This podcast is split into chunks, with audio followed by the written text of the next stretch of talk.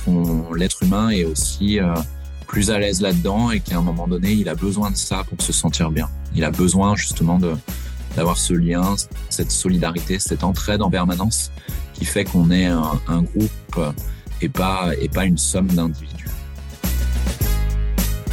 Moi, j'aime beaucoup la phrase de Gandhi, sois le changement que tu veux voir dans le monde. Et ça, je, je pense que c'est une des réponses aussi un peu au mal-être qu'on peut avoir dans notre société aujourd'hui. Bonjour, je suis Julien Régal-Dupont, fondateur de JRD Expérience, cabinet de conseil en expérience client. Expérience est une discussion sincère et authentique avec des talentueuses personnes. Je vous souhaite une excellente écoute. Aujourd'hui, euh, j'ai le plaisir d'accueillir Nicolas Froissart. Comment vas-tu, mon cher Nicolas? Je vais très bien, Julien. Merci beaucoup pour ton invitation. Oh, bah, ça me fait ça me fait plaisir. Alors, il y a des personnes sûrement qui connaissent Nicolas. Mais euh, moi, j'ai toujours une première question qui est pour le coup le, terreau, le terreau de, de ce podcast. C'est qu'est-ce que tu évoques le fameux mot expérience Expérience, euh, je crois que je le préfère au, au pluriel. J'ai tendance à parler des expériences plutôt que de l'expérience. Euh, voilà, ça m'est très personnel, mais je trouve que parler de, de l'expérience, ça a un côté un peu statique ou figé. Et moi, j'aime bien parler plutôt des expériences, de la diversité, de la multiplicité des, des expériences qu'on peut vivre euh, dans son dans son job, dans son entreprise, euh, mais aussi euh, ailleurs. On peut faire du bénévolat, par exemple, dans une association, et puis de façon générale, toutes les expériences qu'on peut vivre dans dans sa vie, je pense, nous rendent meilleurs humainement et, et professionnellement. Et euh, c'est drôle parce que le podcast s'appelait expérience au pluriel, comme tu sais. Donc c'était la, petite subtilité du, du, jeu. Mais euh, avant tout, avant de vraiment rentrer, rentrer dans, le vif du sujet, pour les personnes qui ne connaissent pas, qui est Nicolas aujourd'hui? Alors, Nicolas, il a, il a 46 ans, j'habite Paris euh, et aujourd'hui, bah, je suis un des dirigeants d'un leader euh, associatif euh, en France et, et au-delà qui s'appelle le groupe SOS, que j'ai rejoint il y, a, il y a 22 ans c'était en 2000, donc c'est facile de calculer. Euh, voilà, c'était une organisation euh, déjà tournée vers l'intérêt général, mais euh, un peu plus petite parce que c'était 300 salariés. Et aujourd'hui, c'est 20 000 salariés, 15 000 bénévoles qui travaillent au service de l'intérêt général qui lutte contre la société à deux vitesses en essayant de, de, proposer des services de qualité à tous, y compris les plus vulnérables, les plus précaires, dans le domaine de la santé, de l'éducation, de l'accompagnement du grand âge, de la culture. Euh, voilà, beaucoup de choses passionnantes et il y a beaucoup à faire euh, malheureusement sur ce sujet, mais il y a des acteurs comme, comme le groupe SOS qui, euh, heureusement, apportent des solutions euh, pérennes et, et, et viables. Et donc, euh, Mathias, ça peut être intéressant de commencer par, euh, ce sujet. Il y a 22 ans, donc euh, on refait, on fait un petit retour en arrière. Qu'est-ce qui t'a donné envie euh, bah de, se lancer dans cette belle aventure du groupe SOS eh ben, j'en sais rien. On me pose parfois la question et c'est difficile d'y répondre. Je sais qu'au moment où je, je, rejoins le groupe SOS, je travaille dans une grande entreprise parce que moi, je suis juriste de, de formation. Euh, j'ai fait, euh, je me suis un peu planté dans mon orientation. Enfin bon, je me suis retrouvé à faire quelque chose que j'avais pas forcément prévu. Donc, euh, c'était un, un DESS à l'époque de droit des assurances et tout ça fait qu'à un moment donné, je me retrouve dans une dans une grande compagnie d'assurance. J'ai appris des choses intéressantes, utiles euh, mais voilà, je me retrouve pas complètement dans, dans mon quotidien. Euh, et à, l'époque, je, me disais que j'allais faire, euh, j'allais faire du bénévolat. Je cherchais, je cherchais une association pour faire, pour faire du bénévolat, euh, notamment dans le domaine de, de l'accompagnement d'enfants en difficulté, d'être dans l'écoute et tout ça. Donc, j'avais passé des entretiens.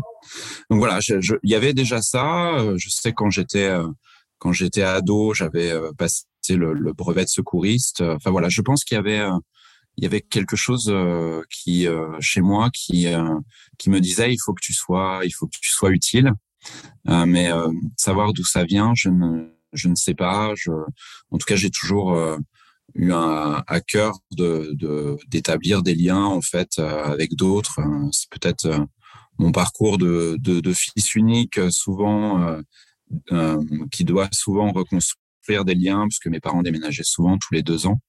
Et voilà, si j'essaye de, lier ça à, mon enfance ou mon adolescence, je dirais que c'est sans doute euh, le fait de, se sentir appartenir à une communauté, de reconstruire des liens, euh, parce que voilà, c'est quelque chose qui était important pour moi à chaque fois de, de ne pas me sentir trop seul et de pouvoir euh, bâtir des ponts rapidement tous les deux ans quand quand t'es gosse, il faut reconstruire.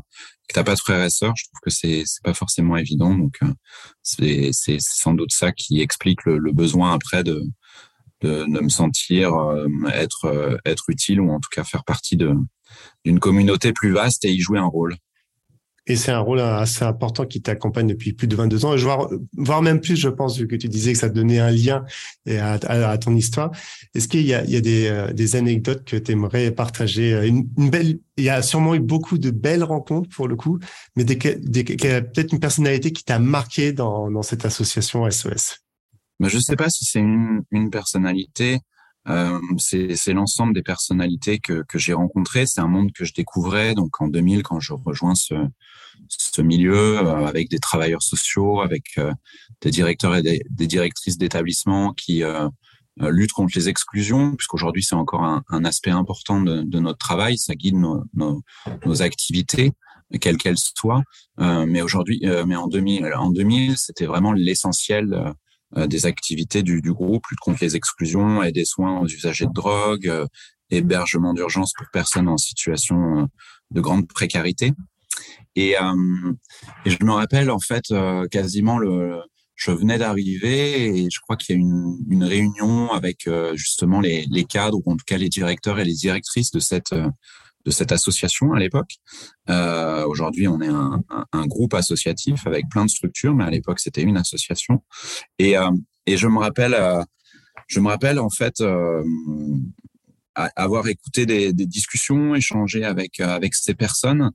Et il y a quelque chose qui que j'ai retenu et qui aujourd'hui me, me, guide pas mal. Euh, c'est les injonctions paradoxales que qu'on vit dans le dans le travail social, c'est-à-dire que et ça, j'ai, je l'ai vite découvert en, en, en discutant avec ces personnes et puis après en me déplaçant beaucoup, ce que je fais encore euh, beaucoup aujourd'hui en, en, me déplaçant dans nos établissements. Donc ces injonctions paradoxales, c'est quand on fait du travail social, il faut être euh, persuadé que ce qu'on fait est utile. Euh, donc euh, d'accompagner quelqu'un qui est sans domicile, qui a des problèmes avec avec de consommation de drogue, qui est qui est au chômage depuis très très longtemps, qui est en situation de précarité. Toutes ces personnes, en fait, si vous voulez être utile, il faut vraiment être persuadé que ce qu'on fait va lui permettre de s'en sortir.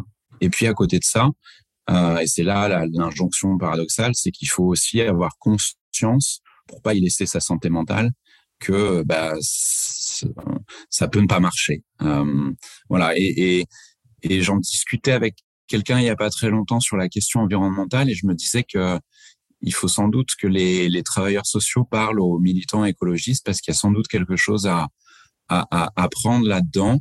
C'est-à-dire qu'aujourd'hui, il y a beaucoup de militants écologistes qui parlent, enfin, on parle beaucoup de l'éco-anxiété, et hum, ce qui est normal, hein, la situation est pas est pas franchement rigolote. Euh, mais voilà, je me disais que dans le travail social, qui est un domaine dont on parle peu, alors que c'est vraiment formidable en termes d'engagement, d'utilité sociale. C'est en plus des gens absolument fabuleux. Et voilà, il faut sans doute aller chercher un peu des choses euh, qui peuvent permettre de nous aider face aux enjeux euh, contemporains. Et notamment, c'est ce travail sur soi-même, sur, sur, sur gérer ces injonctions, c'est-à-dire aujourd'hui dans la question environnementale, il faut y aller à fond, il faut être persuadé que ce qu'on fait, que ce soit dans le changement de ses, ses comportements au quotidien ou dans le fait de porter une voix pour que justement le plus grand nombre s'empare de ce sujet-là, c'est aujourd'hui vital. Et à la fois, il faut pas y laisser sa santé mentale non plus, là non plus, parce que bah parce que le défi est énorme et qu'on n'est pas euh, euh, individuellement euh, responsable de, de, de, de, ça quoi. Donc donc voilà, c'est ces rencontres là qui, qui m'ont beaucoup marqué il y a il y a 22 ans maintenant. Ça nous rajeunit pas. et mais c'est intéressant par rapport tu parles tu parles on parle beaucoup de, de cette charge mentale aujourd'hui de plus en plus. Oui. Comment comment t'arrives tout compte fait avec l'ensemble des personnes qui ont vraiment des histoires très dures pour la plupart, et après tu arrives à les, à les faire sortir. Comment tu arrives un petit peu à lâcher prise avec toutes ces parce que bon, ça fait ça fait 22 ans, donc il y a eu un moment de peut-être un petit peu de la fatigue. De, de même si c'est dans un bon sens parce que c'est toujours positif mais comment on arrive un petit peu à avoir c'est pas une, une, vie quotidienne mais quand on est en relation avec beaucoup de personnes dans le cas où bah, des personnes dans la rue comme tu disais tout simplement ou des personnes malades ou des, des personnes qui se droguent c'est quoi la force qu'on fait pour dire, bah, à un moment donné, euh, est-ce que moi aussi je me fais accompagner derrière? Est-ce que je fais du sport? Et un petit peu t'es t'es une sorte de petite euh, secret sauce pour les personnes qui disent waouh, il a quand même rencontré beaucoup de personnes et à un moment donné, est-ce que j'en serais capable, oui ou non? Et comment j'en sors? Comment j'en sors? Ça serait quoi un petit peu ta... Ouais, bah déjà c'est beaucoup, c'est beaucoup moins difficile pour moi qui suis pas non plus sur le terrain tous les jours. Euh, moi, je suis quand même dans des fonctions de siège et c'est vrai que je suis quand même souvent dans, dans nos établissements, mais c'est pas c'est pas mon quotidien. Donc après, tu as raison, c'est une vraie réflexion pour nous euh, par rapport à à nos équipes, à nos salariés, qui euh, dont pour le coup c'est le, boulot au, quotidien. Et donc euh, on réfléchit beaucoup en termes de ressources humaines, effectivement, comment comment les accompagner comment faire en sorte que, que, que ce soit gérable sur, sur une carrière entière. Et aujourd'hui, une carrière, c'est, c'est, long. Euh, donc, il y a beaucoup de choses à, à, faire. Je pense que pour eux, en tout cas, puis après, je reviendrai à mon cas, à moi. Euh, pour ces personnes, je pense qu'il y a une vraie, il y a un vrai besoin aujourd'hui euh, qui passe par euh, une reconnaissance plus importante de notre société. C'est des gens qui vont bien quand même. Hein. Moi, je vais sur nos établissements. C'est vrai que c'est des situations parfois hyper compliquées. Enfin, c'est des gens extrêmement inventif, créatif. on n'imagine pas parfois tout ce qu'il faut être capable de d'inventer, de, mettre en place pour répondre à des situations de, de personnes, euh, euh, de demandeurs d'asile, de, de, SDF, de gens qui effectivement consomment des drogues. Enfin, c'est extrêmement riche humainement, mais parfois c'est vrai que c'est c'est un peu un peu compliqué quoi. Mais c'est des gens qui vont bien parce qu'ils sont ils sont dans l'action. Je pense qu'ils trouvent justement des solutions et puis qu'il y a un retour. Tu vois, on parle parfois de quête de sens dans notre société. Ben eux, en tout cas, ils ont un retour sur euh, investissement entre guillemets. L'investissement, c'est le temps qu'ils passent auprès de ces personnes-là, qui est, qui est, qui est, qui est quasiment immédiat, ou en tout cas qui est, qui est direct, en tout cas, ouais. Euh, donc tu vois, tu vois à quoi ton métier sert euh, assez, euh, assez rapidement. Par contre, effectivement, y a, ils ont besoin d'être, euh, d'être mieux reconnus, d'avoir des salaires euh, un peu plus élevés qu'aujourd'hui parce que c'est pas satisfaisant et, et, de façon générale euh, ils ont besoin euh, d'avoir une vraie reconnaissance. Puis c'est pas des salaires un peu plus élevés, c'est vraiment une vraie revalorisation de ces de ces de ces métiers. Euh, et de façon générale, euh, et c'est un peu ça aussi que je porte au quotidien, c'est comment enfin notre société aujourd'hui plus plus j'ai l'impression plus tu es utile socialement moins tu gagnes ta vie quoi donc il y a quand même un sujet là-dessus euh, et des fois je le dis de façon un peu provoque mais est-ce qu'on a davantage besoin d'un trader dans notre société ou, euh, ou d'un prof ou euh, euh, d'une auxiliaire de puériculture ou d'une personne qui s'occupe de, de, personnes âgées. Euh, donc c'est une vraie question que j'essaie de porter, que je vais essayer de porter de plus en plus dans notre société parce que je pense que on est à un tournant et qu'il faut vraiment rééquilibrer très vite les choses. Moi, euh, je travaille beaucoup effectivement sur des sujets qui parfois peuvent être euh, là aussi un peu complexes, mais mais c'est pareil, j'ai l'impression d'être dans l'action et je pense que ça aussi c'est quelque chose à mon avis qu'il faut aussi transmettre davantage dans notre société, c'est y compris sur le sujet environnemental encore une fois, c'est que quand tu es dans l'action, je pense que ça va mieux. ce qui est très, ce qui est terrible, c'est de subir, c'est de, de prendre des informations euh, pas forcément très drôles très drôle dans la figure en pleine journée et d'être là, je sais pas quoi faire, je subis. Euh, quand tu quand tu arrêtes de subir et que tu es acteur de ta vie et et, et, et, et d'un changement auquel on aspire tous. Moi, j'aime beaucoup la phrase de Gandhi, soit le soit le changement que tu veux voir dans le monde. Et ça, je, je pense que c'est une des réponses aussi un peu au mal-être qu'on peut avoir dans notre société aujourd'hui que beaucoup de nos concitoyens ressentent, c'est qu'ils savent pas toujours quoi faire, ils savent pas toujours euh, euh, ce qui est bien, ce qui est pas bien comme euh, comportement à adopter par rapport aux enjeux de ce siècle. Et je pense que c'est évidemment très complexe, mais mais se mettre en mouvement, euh, ben, changer un peu ses, comportements petit à petit sur le question sur la question environnementale. Pourquoi pas faire du bénévolat, euh, être euh, dans des associations qui, travaillent sur la solidarité. Tout ça, je pense que ça, ça met en mouvement. Et puis on se sent bien. Je pense qu'il y a aussi un truc qu'il faut dire, c'est que dans l'engagement citoyen, il y a y a du plaisir et qu'on et qu'on est mieux dans ses baskets quand quand justement on, on, rentre dans ce, type de, cercle que je trouve très très vertueux pour tout le monde. Et comment et comment ça s'est comment ça s'est déroulé avec euh, pendant les confinements? Parce que toi qui étais un homme pour le coup d'action, et puis toute cette organisation des, des femmes et des hommes d'action, de se retrouver à, ne plus pouvoir peut-être accompagner les personnes qui étaient dans la rue, qui étaient dans le besoin. Est-ce que tu as trouvé un changement euh, Après, bon, on, on en est sorti pas officiellement. On ne sait pas ce qui mm. va arriver dans les prochains, dans les prochains jours, les prochaines semaines. Est-ce que tu as trouvé une réelle différence ou encore plus de solidarité pour le coup? Ah, plus de solidarité. Alors moi, j'étais très frustré parce qu'effectivement, j'étais dans mon appart et je pouvais pas même me rendre dans nos établissements qui, pour la très grande majorité, sont restés ouverts. Donc, on a beaucoup parlé des hôpitaux et des maisons de retraite, par exemple, avec un engagement des équipes absolument extraordinaire, mais nos structures sociales, on a beaucoup beaucoup de, de, dispositifs qui accompagnent et qui hébergent des personnes en situation de handicap, beaucoup de structures aussi qui hébergent des, des mineurs, des enfants en situation de, euh, difficile sur le plan familial et social, des enfants euh, qui ont été victimes de maltraitance, par exemple. Donc tous ces établissements, il faut le dire, il faut le rappeler, sont restés ouverts parce que des salariés euh, se sont levés le matin, surtout en mars 2020. Il faut se rappeler à quel point c'était difficile. On ne connaissait pas euh, la violence euh, de ce de ce virus et jusqu'à quel point aussi des personnes euh, en bonne santé pouvaient aussi euh, finalement euh, être être impactés lourdement. Alors après, on a on a compris que c'était surtout les surtout les personnes les personnes fragiles qui qui étaient impactées. Mais mais c'est vrai qu'en mars 2020, il y a en plus une forme quand même de de peur, de panique. Et voilà, et on a des salariés extraordinaires. On a essayé de les accompagner le mieux possible, notamment sur la, la, la fourniture d'équipements. Et, et, Dieu sait qu'en mars 2020, c'était c'était pas évident. Donc, euh, mais c'est vrai que là aussi, c'est intéressant de, de, de, rappeler aussi que les gens sur le terrain ont fait des choses fantastiques, mais on a aussi eu des personnes dans des fonctions de siège qui ont fait des trucs incroyables aussi pour euh, justement trouver des équipements de protection, euh, des masques assez vite. Enfin, c'était c'était assez fou quoi comme comme contexte. Donc beaucoup de solidarité et beaucoup de solidarité aussi euh, en externe. C'est, je me rappelle de, de, de, de commerçants qui venaient apporter euh, euh, euh, du, du, pain, des viennoiseries, euh, euh, des pizzas à nos soignants notamment, ou en tout cas à nos équipes qui étaient qui étaient sur le pont.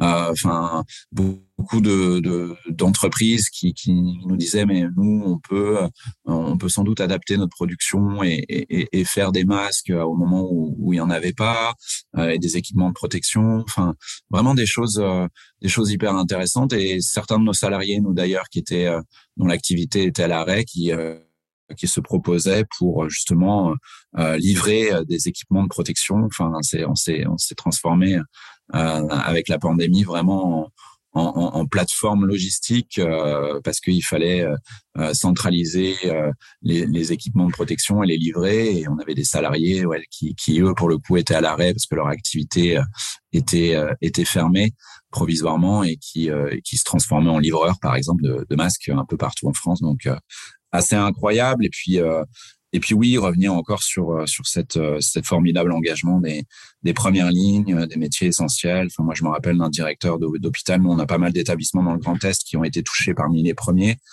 Euh, et voilà, il faut se rappeler à quel point c'était incroyable pour ces personnes de, de, devoir réinventer leur, leur façon de, de, travailler du jour au lendemain. Il m'avait raconté quelques jours après que la nuit, une nuit, ils ont transformé les urgences pour qu'il y ait les urgences Covid et les urgences non Covid. Donc, il a fallu tout séparer.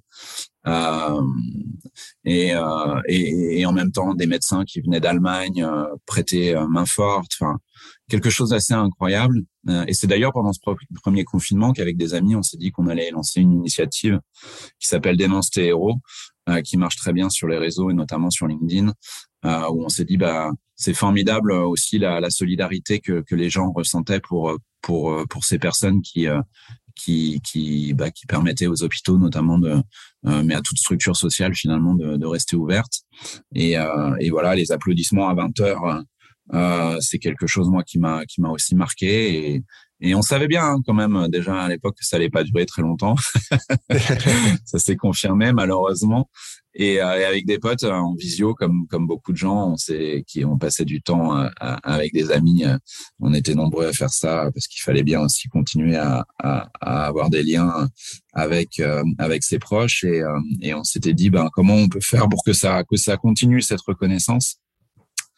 Comment on fait pour que les, héros du quotidien soient continuent à être, à être mis en avant et, et voilà, et à la fois on se disait, mais dans notre société, les gens passent leur temps à dénoncer tout et n'importe quoi. Les, réseaux sociaux sont, une violence parfois assez assez dingue. Et, euh, et à ces personnes-là, on a envie de leur dire, écoute, il y a plein de choses que tu peux dénoncer, c'est très bien, il faut continuer à dénoncer. Moi, je fais partie de ceux qui pensent que MeToo est une avancée. Et à, côté de ça, tu as des gens qui dénoncent tout et n'importe quoi et qui, sur les réseaux sociaux, passent leur temps à invectiver des personnes qui simplement sont pas d'accord avec elles.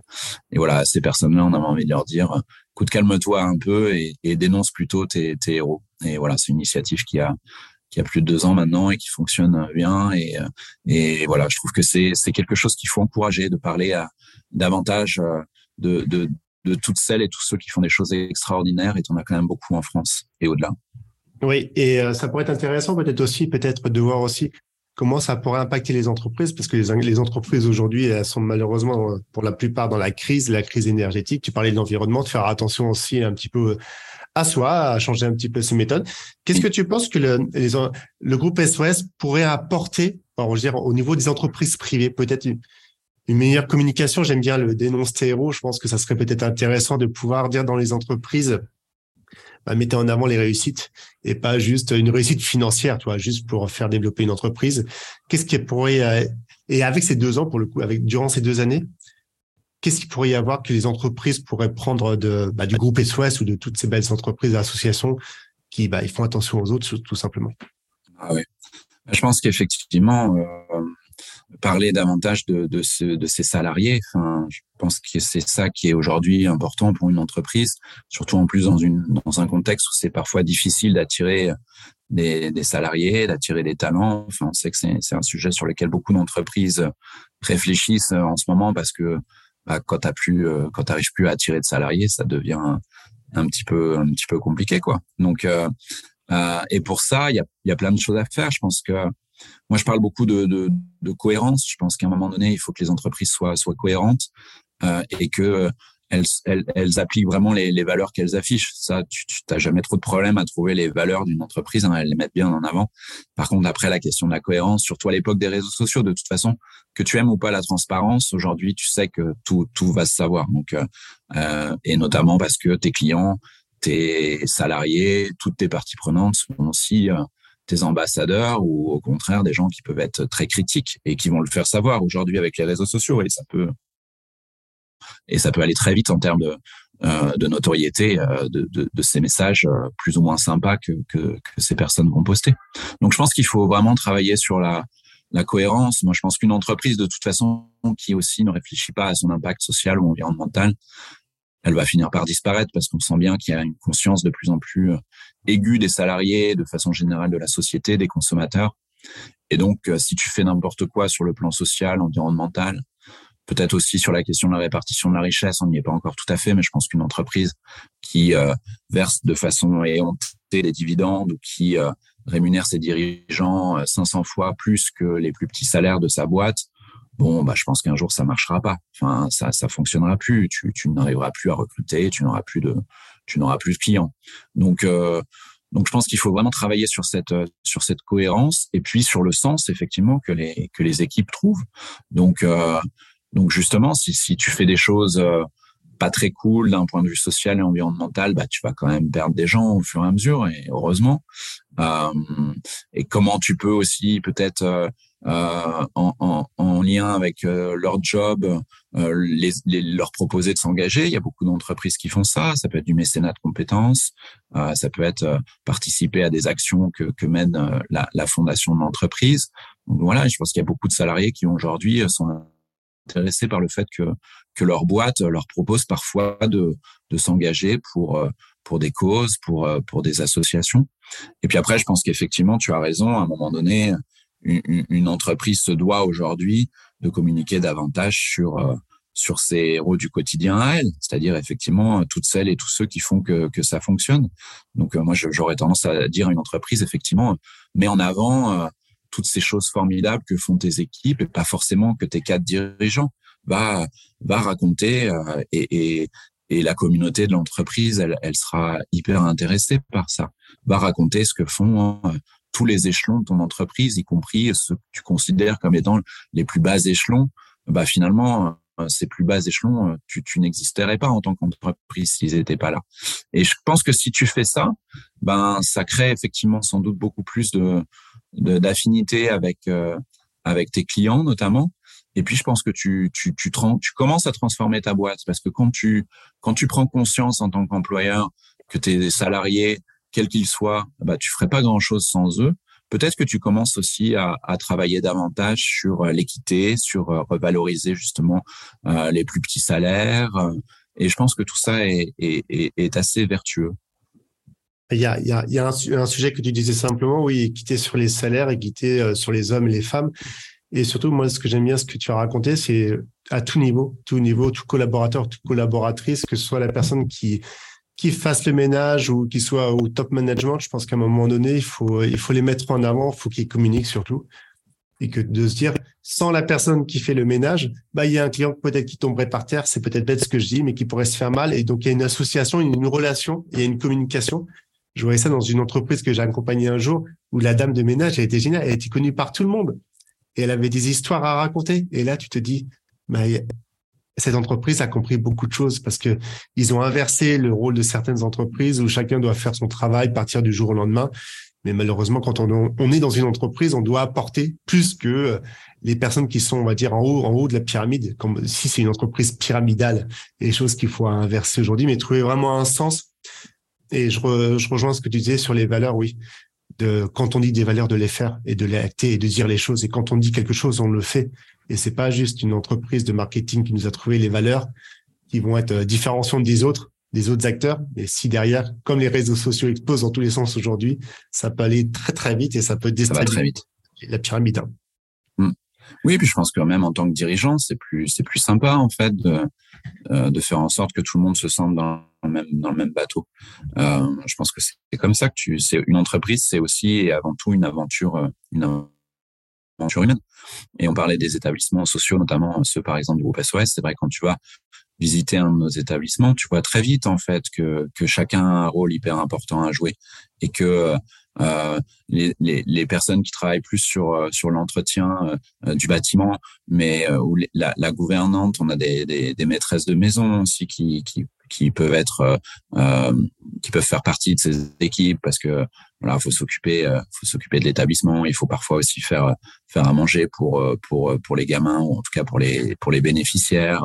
Et en fait quand tu discutes avec avec euh, avec ces équipes, tu t'aperçois que chacun a un rôle à jouer en fait dans le fait de, de faire en sorte que les personnes qu'on accompagne aillent mieux. Alors évidemment, les travailleurs, les, sociaux, les, les, les, psychologues, la direction de l'établissement, mais mais mais tu t'aperçois très vite qu'en fait, euh, ben d'autres d'autres personnes qui sont sur des métiers moins moins moins sociaux euh, au, sens vraiment travail social du terme jouent un rôle euh, parce que la maîtresse de maison elle va passer beaucoup de temps par exemple avec les jeunes et qu'elle va aussi faire passer des messages et, et, et, les gens qui travaillent sur l'entretien, ben là, là aussi. Et puis, si, tu, si, il faut les respecter. Si, si, si tu si tu jettes euh, euh si tu jettes euh, te, te, te, ton déchet, euh, euh, si tu fais pas attention, enfin, il y a des gens qui à un moment donné vont vont en pâtir, alors que c'est des gens en même temps avec qui tu as commencé à développer en tant qu'usager de la structure des, des, des relations. Ben voilà, et, chacun a un rôle à jouer. Et ça, je trouve aussi que le secteur dans lequel lequel je travaille, euh, tu t'en tu rends très vite compte et c'est un bon apprentissage. Et euh, oui, puis c'est une richesse parce que tu pourrais. Euh, est-ce qu'il y a une tiens, anecdote, une entreprise qui t'a marqué ces, ces dernières années en termes d'engagement social pour le coup, qui vraiment a, bah, fait ça naturellement et, et cherche pas juste de faire ça pour avoir un effet retour, avoir plus de clients, par exemple. Écoute, il y a beaucoup d'entreprises. Euh, moi, je j'ai mis en avant, comme beaucoup récemment, Patagonia, qui, qui travaille sur euh, euh sur des, des, des, vêtements, notamment sportswear, vêtements de sport, euh, en, en, les faisant de la façon la plus la plus éthique possible. Et euh, donc c'est une entreprise que qu'on côtoie depuis depuis longtemps nous, parce qu'on on a au sein du groupe SOS aussi un, un réseau de, de boutiques responsables qui s'appelle Altermidi où, où on, on, met en avant et on et on vend. Euh, des, des, produits, euh, euh, donc des vêtements, de, des, des, des, couverts, des verres, des tasses, tout ce qui tout ce qui fait que bah, tout ce qu'on achète dans, dans nos dans nos appartements, dans nos maisons, et en, en essayant justement de de montrer qu'aujourd'hui on peut aussi produire des choses de façon plus plus responsable de, de l'humain et, et, et, de l'environnement. Et on a depuis longtemps maintenant les produits Patagonia et et donc et je me suis dit là récemment avec le fait que le dirigeant euh, déclare qu'en fait l'ensemble des actions de l'entreprise allaient être transmises à, à une organisation non lucrative, un fonds de dotation.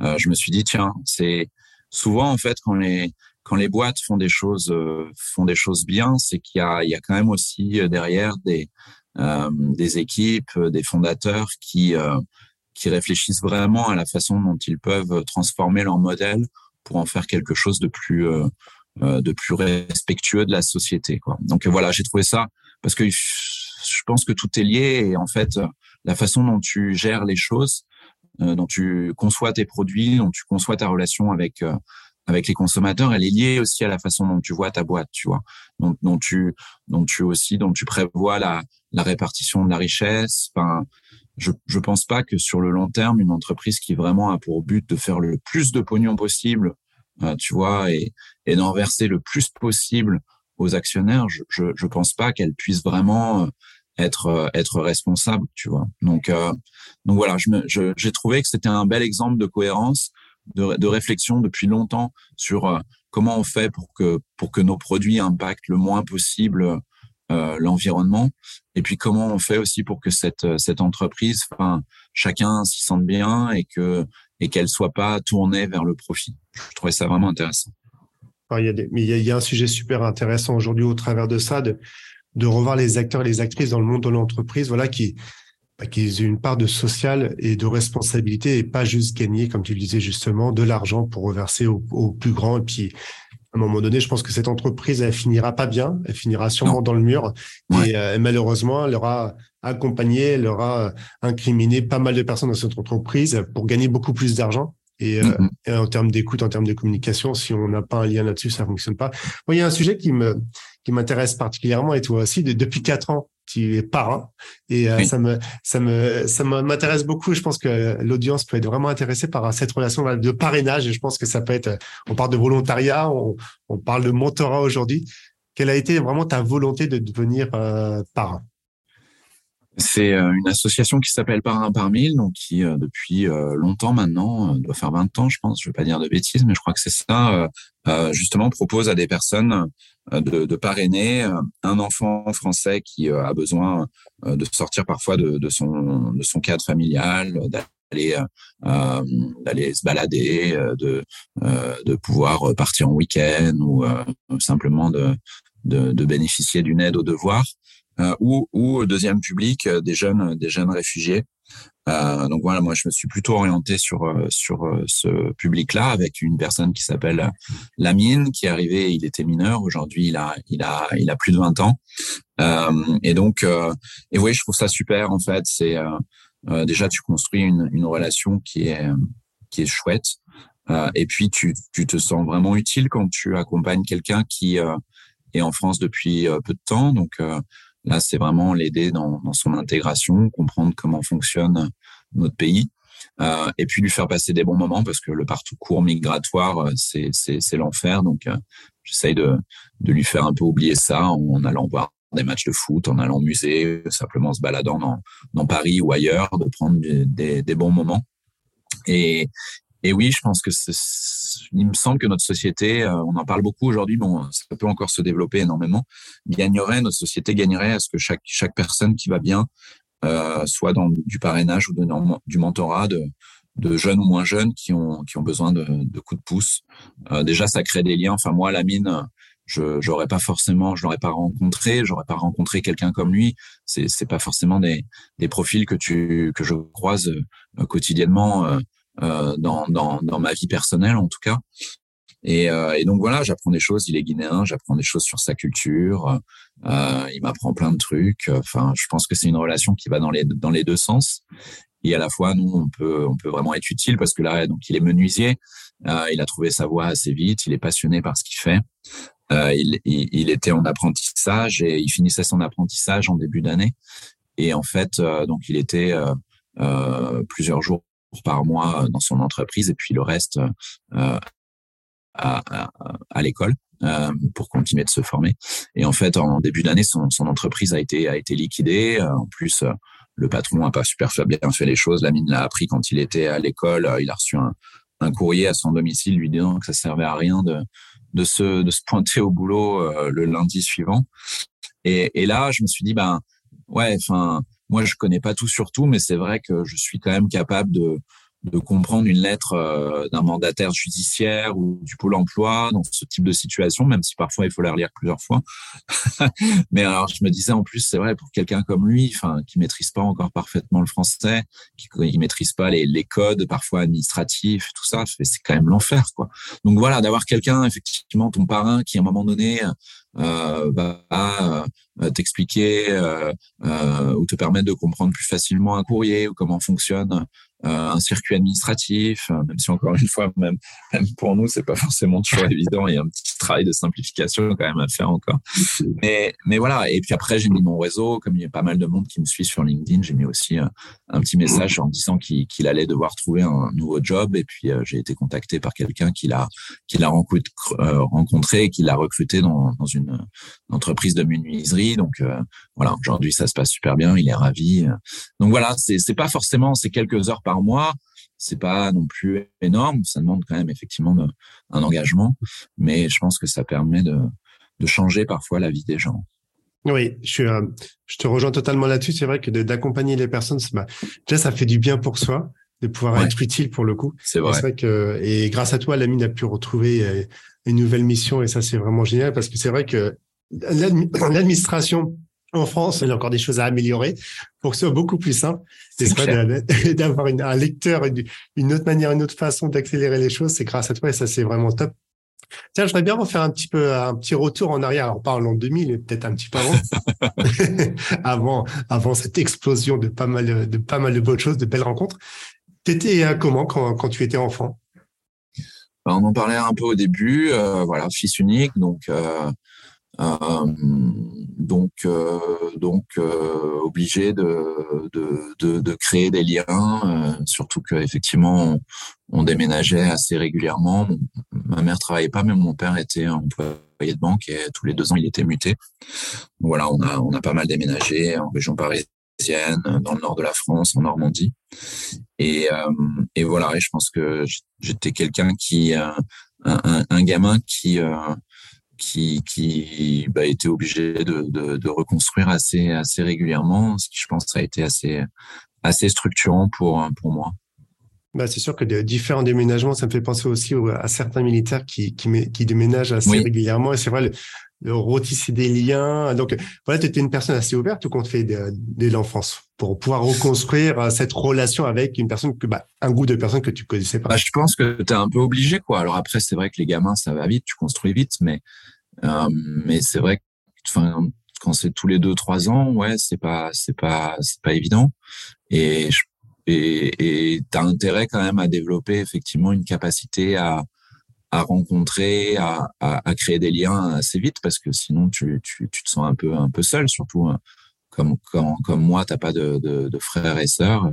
C'est marrant, tu parlais des militaires et et, et, et ma, ma, compagne que j'ai rencontrée euh, un peu avant le, avant le groupe SOS et qui m'a permis d'ailleurs de, de, rencontrer le groupe SOS parce qu'elle est, elle est juge, elle est magistrate et, euh, et en fait elle faisait un stage dans un établissement du, du groupe SOS euh, au début de sa formation à l'école nationale de la magistrature. Et, et moi je travaillais dans une dans, dans, dans la grande compagnie d'assurance dont je parlais tout à l'heure. Voilà, c'est elle qui m'a fait qui m'a fait rencontrer le, le groupe SOS. Et, euh, et en fait, elle, elle est, elle est fille de militaire. Et du coup, effectivement, c'est, on a le même, la même enfance, la même adolescence avec, euh, avec des, des parcours euh, d'amitié euh, qui s'interrompaient assez vite. Et puis c'est vrai qu'à l'époque, tu n'avais pas les réseaux sociaux, donc euh, tu n'avais pas de téléphone portable, donc donc même quand tu étais adolescent, en fait, euh, bah, tu, tu, tu, perdais, tu perdais le fil. Tu, tu, pouvais écrire, tu sais, une lettre. Hein, on s'écrivait des lettres avec des, des, copains.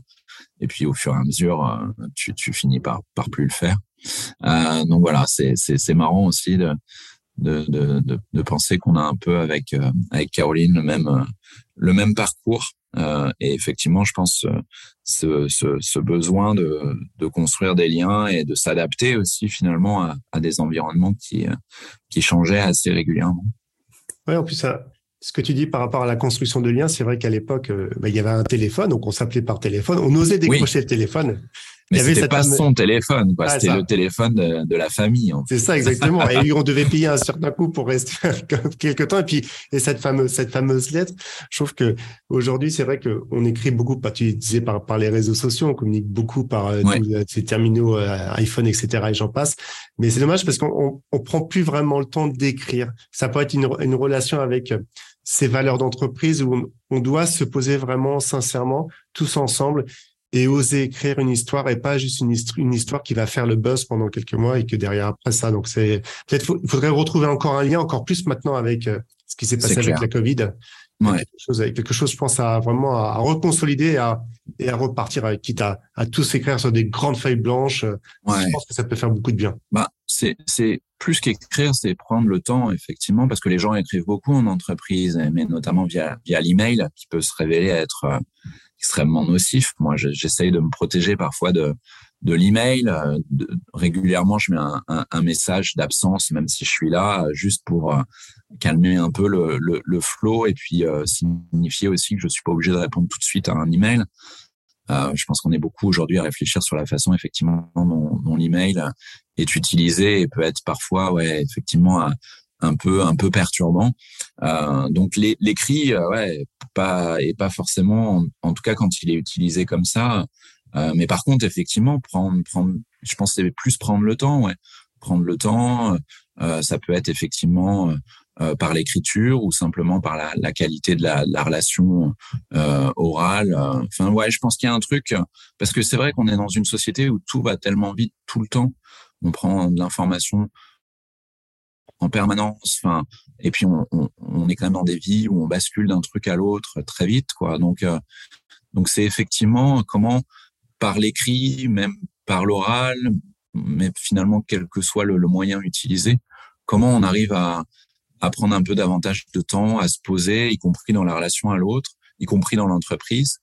Euh, je pense que c'est effectivement quelque chose qui doit être réfléchi. Je suis pas sûr qu'il y ait euh, une façon de faire qui soit mieux que l'autre, mais en tout cas prendre ce, ce, temps de réfléchir à comment je, je construis ma relation avec euh, avec euh, mon manager ou avec mes, mes collaborateurs quand je suis manager, avec mes équipes de façon générale. Je pense que c'est important. Ouais.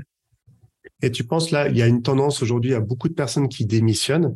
Est-ce que euh, moi j'aurais pensé quand même que la Covid aurait pu permettre un petit peu de rechanger les organisations, d'avoir un lien beaucoup plus fort avec le, lien du télétravail. Tu te retrouves chez toi du jour au lendemain dans un 4 mètres carrés à, essayer de poser ton ordinateur et, se retrouver euh, tout seul face à quatre murs.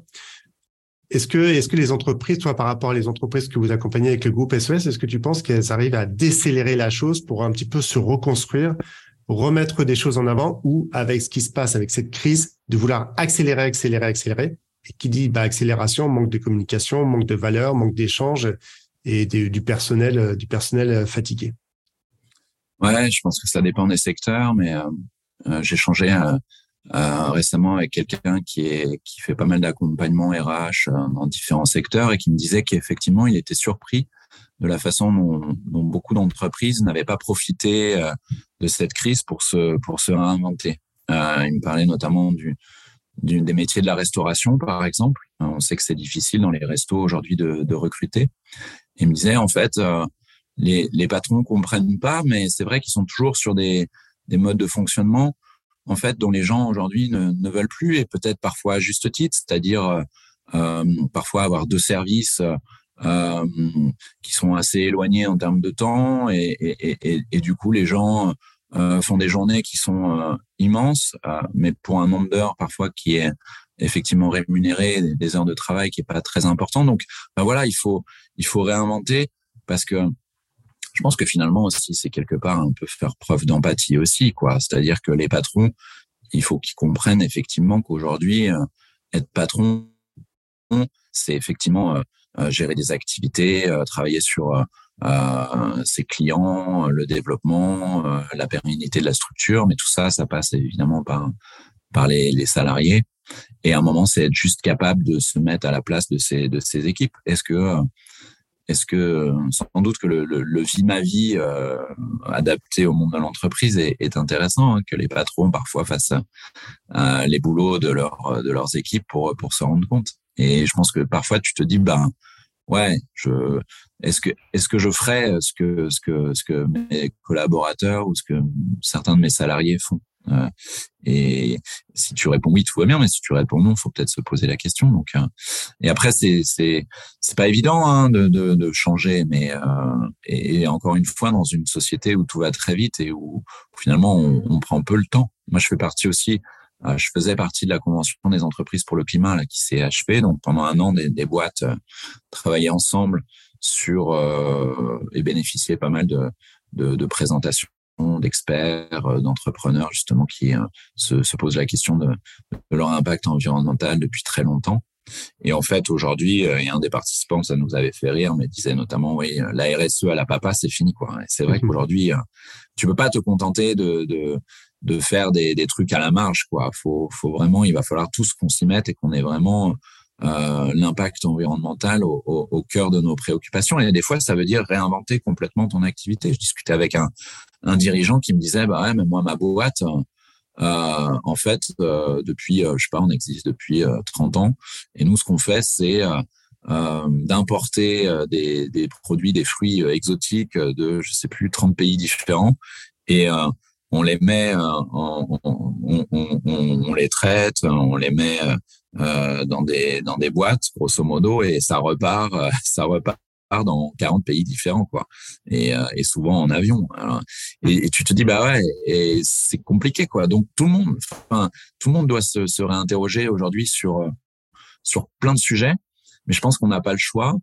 Et puis et puis encore une fois c'est c'est c'est chouette en fait de euh, de remettre à un moment donné les choses aussi sur la table et encore une fois d'être acteur. De toute façon, c'est un peu ce que tu disais tout à l'heure et je pense que sur le sujet social, c'est vrai, sur le sujet environnemental, c'est vrai aussi. Enfin, si tu changes pas, de toute façon, il y a de fortes chances que tu disparaisses. Si, euh, si, si, si, si, ce que tu fais aujourd'hui te permet pas de recruter les gens, si ce que tu fais aujourd'hui a un impact environnemental catastrophique, un jour ou l'autre, si tu changes pas, de toute façon, ça va pas bien se passer. Donc, euh, donc autant affronter les, les problèmes, c'est toujours mieux. Euh, et puis je pense qu'on se sent aussi, on se sent aussi mieux quand on quand on affronte les choses euh, directement. Mais c'est pas évident, c'est sûr. ah, ça c'est des remises, c'est une remise en question et puis il faut il faut oser pour le coup. Ouais. Il faut il faut aller dans dans ce sens-là. Quel serait, euh, parce qu'on va finir tranquillement ce super épisode, est vraiment riche parce que ça fait plaisir déjà d'échanger avec toi et je suis sûr que cette audience qui va, nous écouter aura pris plaisir.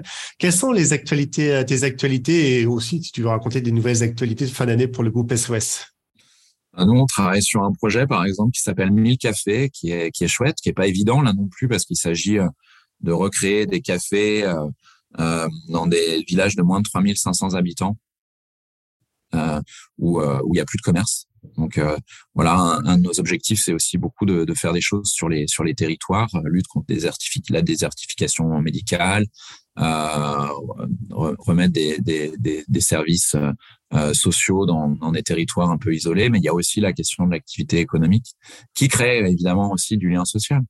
Donc on réinvente en ce moment le, le, le café qu'on connaît tous, hein, le café du village. Euh, on travaille avec des communes et avec des, des porteurs de projets pour euh, pour développer ces, ces lieux. Euh, et en fait, on les a conçus aussi comme des, des lieux multiservices. C'est-à-dire que le café, évidemment, c'est un lieu où tu peux venir boire ton café, euh, manger parfois, parce que c'est aussi des restaurants. Euh, ça peut faire épicerie, mais ça peut aussi permettre de raccrocher plein de services qui parfois ont disparu. C'est-à-dire être un relais poste, euh, pouvoir retirer de l'argent, on, on, la culture qui est quelque chose de très important pour nous. Euh, et donc, comment aussi ces cafés peuvent être un lieu qui euh, permet de, de, de, bah, de, de, faire des expos. Euh, ça peut être aussi au fil du tourisme. Ça peut le, le, cafetier peut aussi expliquer tout ce qu'il y a à voir de super dans. Et Dieu sait qu'en France, il y a plein de choses, quels que soient les territoires à voir. Euh, on a quand même un super pays. Euh, donc voilà, c'est un projet sur lequel on on, on, travaille depuis quelques années. Alors, on l'a lancé juste avant, euh, juste avant le, le, le, Covid. C'était pas forcément le meilleur moment. Mais même en pleine période de Covid et de confinement, on a réussi à ouvrir des structures euh, plus, qui, sur l'activité épicerie. Euh, et là, depuis euh, depuis quelques temps, ils ont une activité euh, normale et donc tout a pu rouvrir. mais voilà, on a une centaine de lieux ouverts à peu près. Et, et voilà, je trouve que c'est c'est intéressant. C'est un peu notre notre truc aujourd'hui, hein, c'est de d'identifier des, des problèmes de société. là, en l'occurrence, c'était effectivement le fait qu'il n'y ait plus de, de commerce dans bon nombre de petits villages euh, et de voir comment on peut comment on peut euh, recréer ces, ces, lieux et en faire vraiment des, des lieux au service de tous les, les, habitants et du lien social. Parce que je pense que c'est quand même ça, hein, quelle que soit l'activité qu'on qu'on développe dans notre dans notre société, y compris les activités économiques. C'est la question, c'est est-ce que c'est comment on, comment on, y donne du sens, comment elle crée du, lien. Et, et là, j'étais dans un de nos mille cafés justement récemment, et, et tu vois à quel point justement le fait de remettre de l'activité comme ça et, chouette pour tout le monde parce qu'il y avait des, voisins qui passaient dans ce café, qui discutaient justement avec les gérants et qui, euh, qui amenaient des légumes de leur jardin en disant bah tiens euh, j'ai tous ces, ces, légumes là, euh, tu regarderas ce que t'en fais. Le chef était là bah super, bah, je vais les mettre au menu de demain, je vais réfléchir à ce que je vais faire comme comme plat, mais évidemment je vais les intégrer à mon menu. T'as d'autres voisins qui amenaient des fleurs en disant tiens bah pour ta décoration j'ai toutes ces fleurs là, je te les donne. Enfin et voilà, et tu t'aperçois effectivement que la, la, vie est là et, et, que c'est chouette. Quoi. Je pense que ça me rappelle euh, quelque chose euh, de très loin. J'avais une cousine qui était, qui était maraîchère et j'allais la voir chaque année avec ma grand-mère chaque été. Et elle avait 98 ans. Et euh, elle me dit, bah, qu'est-ce que tu veux? Je dis, bah, on vient chaque année bah, des œufs et quelques pommes de terre. D'accord. Donc elle part dans son champ.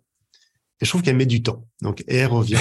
et petite maraîchère, donc vraiment, depuis mesure à mètre 40 ou à mètre 50. Et elle me dit, tu sais la différence c'est quoi la différence? Ben, dit que ben, je prends juste un peu plus de temps maintenant pour aller chercher les 30 kilos de pommes de terre que, que je t'ai promis.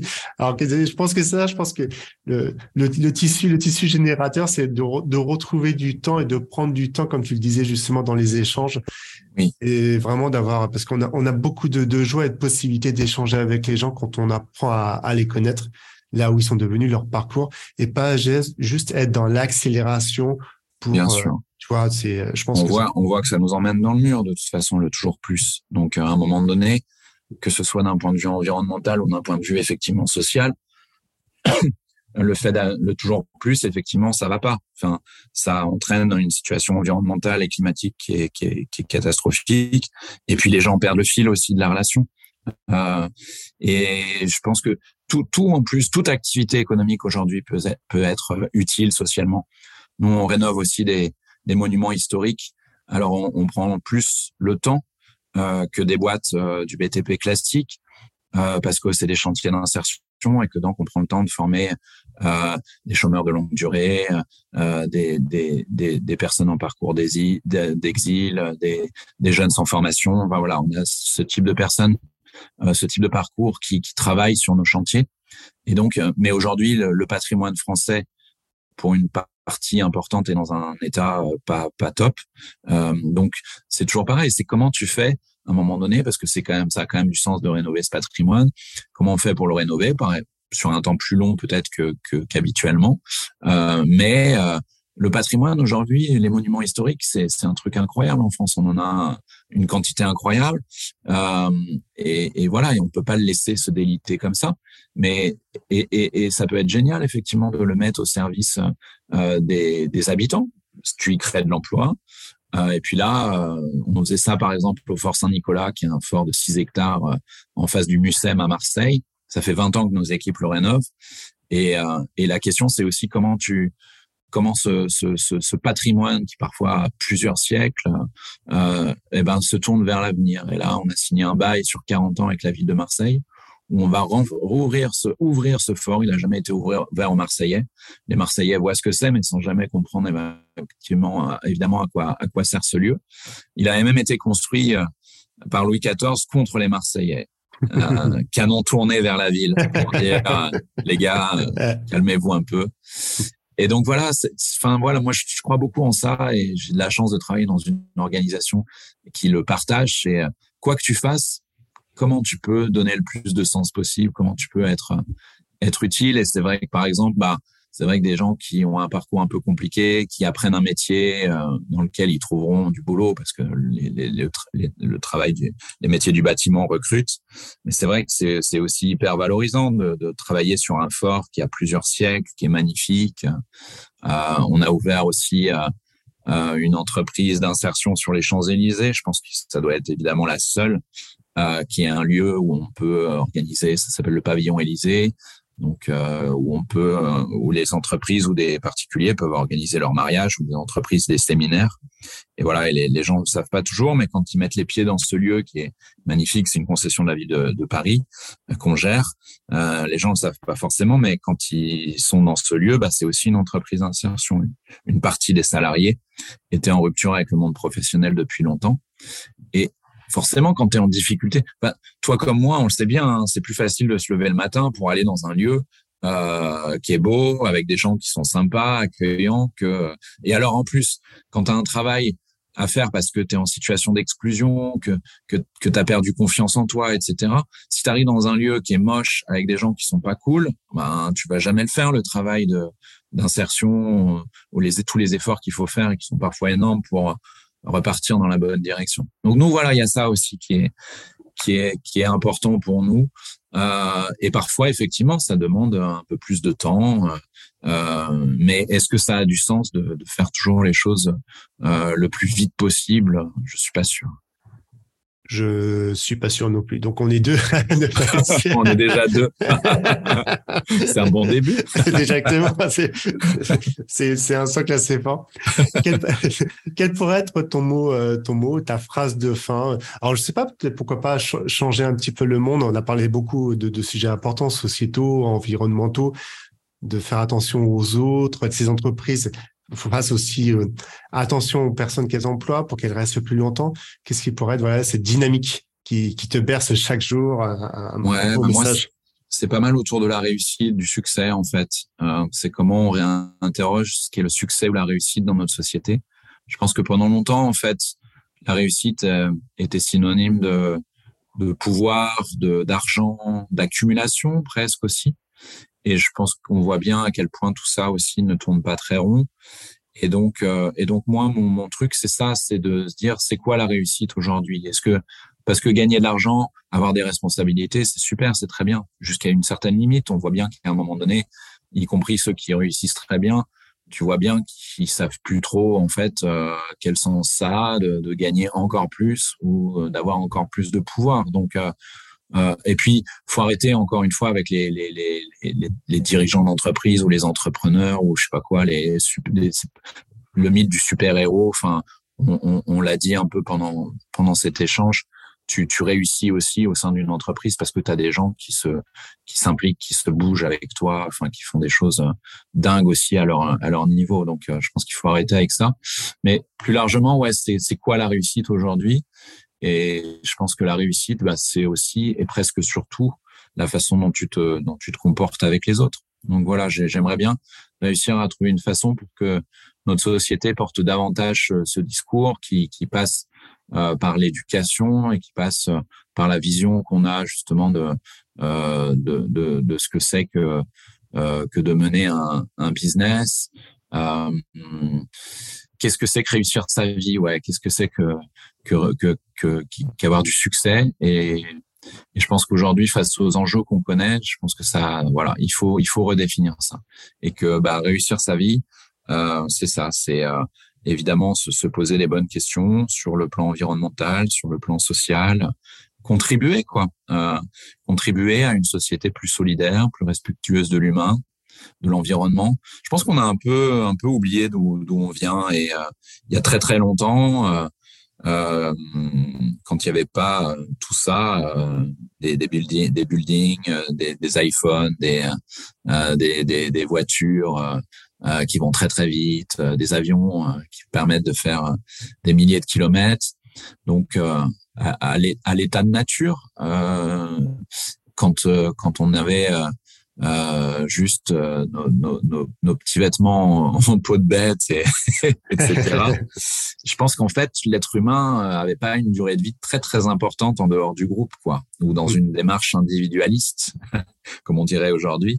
Euh, de façon un peu anachronique. Euh, ben ouais, ton espérance de vie, elle était très très limitée quoi. Si tu faisais le guignol et si tu disais ouais, de toute façon c'est moi le plus fort, je je, je, vais m'en sortir tout seul. ce que je veux, c'est réussir individuellement. je pense que ça n'existait pas ça, parce que sinon, mais ça s'arrêtait très très vite en fait. Et, et ouais, je pense qu'on a un peu oublié ça. Je pense qu'on a un peu oublié d'où on venait et que et qu'en dehors du fait que c'est vital pour euh, pour nos communautés, le fait d'avoir des liens de, de solidarité, d'entraide, je pense qu'on l'être humain est aussi euh, plus à l'aise là-dedans et qu'à un moment donné, il a besoin de ça pour se sentir bien. Il a besoin justement d'avoir ce lien, cette solidarité, cette entraide en permanence, en permanence, qui fait qu'on est un, un, un, un, groupe et pas et pas une somme d'individus. Quoi. Oui, et de, et de, dire et de dire quand ça va pas. Et d'oser, d'oser le dire. Et à la phrase ça va, oui, ça va, que derrière, derrière, il y a quand même pas mal d'histoires. Ouais, c'est ça. Et puis bon, d'ailleurs, euh, enfin, voilà, après, ça pourrait durer des heures, mais si je pars aussi là-dedans, mais c'est vrai que c'est, on a aussi un sujet sur, euh, sur nous, nous les mecs. Mmh. Euh, parce que le, ce que tu dis là, c'est aussi euh, très masculin, hein, le fait de, de, de, ne jamais s'arrêter ou de ne jamais euh, euh avouer qu'il y, y, a un problème, euh, d'être toujours justement dans il faut avancer, il faut aller plus vite. Euh, voilà, donc je pense qu'il y a aussi un truc dans notre société, une société dans laquelle les, les hommes ont, ont, ont, été ont été dominants, c'est en train de se rééquilibrer, mais il y a encore beaucoup de travail à faire. Et je pense que euh, la psychologie euh, masculine telle qu'on l'a connue pendant des siècles, voilà, a beaucoup aussi euh, influencé ce qu'on ce qu'on est. Donc, avec justement cette cette quête de, de pouvoir, d'accumulation, et donc, il y a aussi réinterroger ce qui est, ce qui est sans doute ce qui est la masculinité aujourd'hui.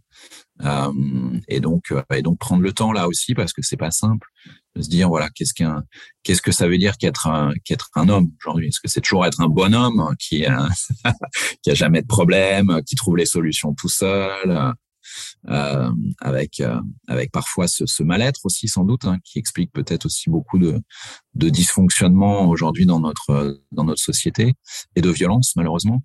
Euh, donc voilà, il y a y a, y a sans doute aussi un sujet qui est très lié avec le sujet précédent de la réussite. Hein. C'est, on est quand même dans une vision encore aujourd'hui, oui, je pense très, bon, il faut pas, faut pas caricaturer, mais c'est quand même un peu ça, très masculine, en tout cas inspiré par la façon dont dont, on considérait qu'un homme euh, réussissait sa vie. Euh, le pouvoir, euh, l'accumulation, le fait de pas pas présenter de, de faiblesse. et on arrive un peu au bout du truc là. Il faut, il faut, faut, faut se poser un peu des questions collectivement aussi entre entre nous les hommes pour se dire qu'est-ce que qu'est-ce que c'est qu'aujourd'hui qu'être un homme et, et qu'est-ce que ça veut dire que de réussir sa vie quand on est un mec?